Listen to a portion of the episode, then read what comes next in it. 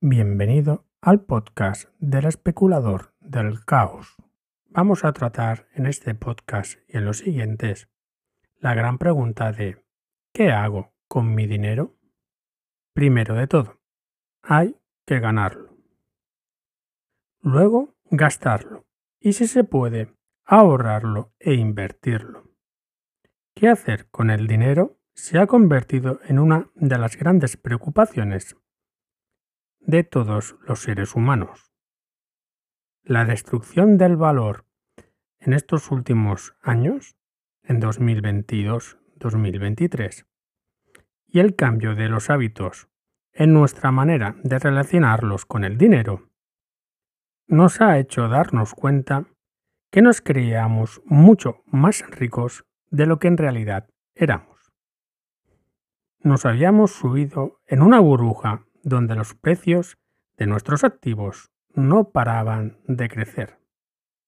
Y pese a que escuchábamos en canales de YouTube y en otros medios que la maquinita de imprimir no paraba, no éramos conscientes de dicha burbuja. Tal vez sí sabías que estabas en una burbuja, pero no sabías cuál era su magnitud. Y sobre todo, la burbuja ya pinchado, ya estamos en el punto en que ya está desinflado. Hoy, 16 de mayo de 2023, estamos con las tecnológicas y muchos otros activos con gran descuento. Pero eso no significa que vaya a haber mayores descuentos, ni significa que los activos a partir de hoy empiecen un rally al alza. Solo aquel que tenga una bola mágica sabrá que le depara en el futuro. En este canal no tenemos dicha bola. Y si usted, querido oyente, conoce a alguien, por favor, déjelo en los comentarios y lo estudiaremos. Como poco, en nuestra comunidad de trading, en la taberna del caos, nos echaremos unas buenas risas y pasaremos grandes momentos con dicha bola de cristal. Así que, por favor, a cambio de una sonrisa, deja el comentario. Muchos hemos visto cómo los ahorros de toda una vida, que incluye patrimonio inmobiliario, patrimonio en criptomonedas u otro tipo de patrimonio como puede ser el bursátil, se han devaluado considerablemente. Hemos pasado de hablar de un efecto riqueza al hablar del efecto pobreza. ¿Cómo lo gestionamos? Ha caído la bolsa ha caído los precios de la vivienda, han caído las criptomonedas y también ha crecido la inseguridad sobre los depósitos bancarios y aún, de momento, aguanta la renta fija. Hoy, 16 de mayo de 2023, todavía no se sabe si van a aumentar el techo de deuda de Estados Unidos o va a entrar en default. Seguramente será un default unos días o unos meses. No se alargará demasiado, pero ahí está una inseguridad que hace tan solo un par de años era impensable. Los bonos, o dicho de otra manera, la deuda de Estados Unidos se considera la deuda que siempre paga y se hace default. ¿Qué puede pasar con el resto de economías? ¿Crees, querido oyente, que hay una economía con más solvencia que la estadounidense? Yo propongo Suecia. Un, dos, tres, deje su comentario, si desea, claro está. Las malas noticias se repiten constantemente y sobre todo subidas de impuestos.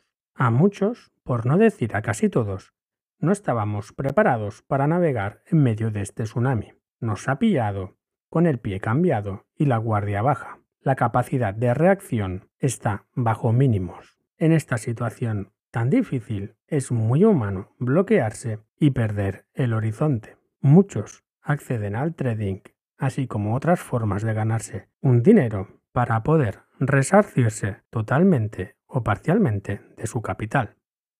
¿Quedan activos seguros en algún lugar del mundo? ¿De qué nos podemos fiar? Curiosamente, pese a la inseguridad que hay a nivel personal, no se han producido colas en los bancos para retirar el efectivo. Pero como acabamos de ver con Silicon Valley o First Republic Bank, no hace falta ver colas para retirar los depósitos caigan en picado de los balances de los bancos. Este podcast no pretende ayudar a resolver los interrogantes, ni tampoco ser un tratado de inversiones con una lista interminable de ofertas de productos financieros, derivados u otros servicios. Tampoco se busca dar recetas mágicas, pues no existen excepto en el mundo mágico. Tampoco pretendo apelar al sentido común a la hora de tomar decisiones económicas para decirte o recomendarte o que intuyas qué es lo que estoy tratando de decirte. Simplemente voy a exponer escenarios y tú, querido oyente, vas a tener que investigar, reflexionar y decidir, porque solo tú eres responsable de las decisiones que tomes con tu capital.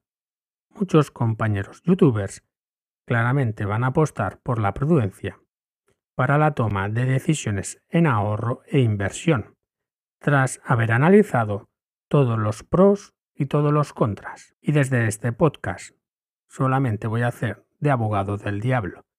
Voy a presentarte las facetas de lo que parece bueno y de lo que parece malo.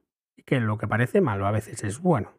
Y al revés. Un ejemplo claro es, tienes 700 euros para invertir. ¿Qué es mejor? ¿Guardarlos en un depósito monetario a un 4% de interés interanual? ¿O es mejor comprar una shitcoin Pongamos que has comprado Pepe, que sepas que con 700 euros y una semana holdeando la moneda habrás tenido aproximadamente unos 3 millones de euros en beneficios.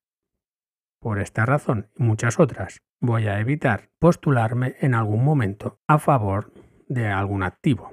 Todo es bueno y todo es malo. Como me gusta recordar, no hay mayor mentira que aquello de renta fija.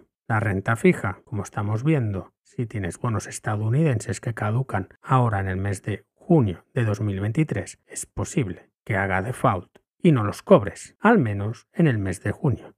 O te recuerdo qué pasó con el default de las deudas de Grecia hace tan solo poquito más de una década.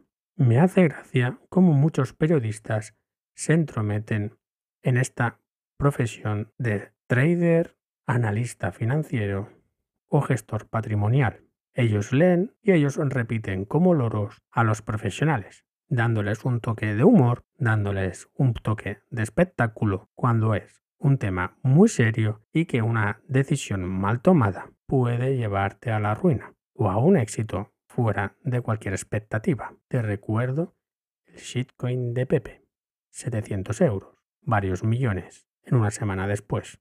Evidentemente, también hay muchos que han holdeado un NFT que les ha costado varios cientos de euros y que actualmente no vale ni el gas para traspasarlo. O aquella criptomoneda que se llamaba Luna o su stablecoin UST. Parecía seguro, parecía estable y ha demostrado el tiempo que no era ni una cosa ni la otra. Vamos a cerrar este podcast con el premio Nobel Milton Friedman, que te sonará como apóstol del liberalismo. Así escribió junto con Ross Friedman el libro Libertad de elegir hacia un nuevo liberalismo económico en el año 1993 por la editorial Planeta de Agostini. Una parte esencial de la libertad económica consiste en la facultad de escoger la manera en que vamos a utilizar nuestros ingresos qué parte vamos a destinar para nuestros gastos, qué cantidad ahorraremos, qué regalaremos y un largo etcétera. Para poder actuar con libertad es necesario tener educación, saber los conceptos básicos del ahorro, de la deuda y de la inversión. Para saber ahorrar hay que saber gastar.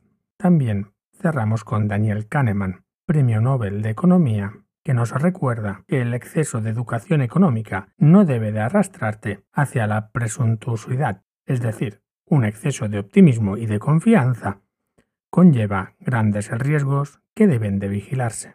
Espero leer tus comentarios y aprovechate de que ahora la comunidad es pequeña y posiblemente te vaya a contestar. Saludos desde la taberna del caos.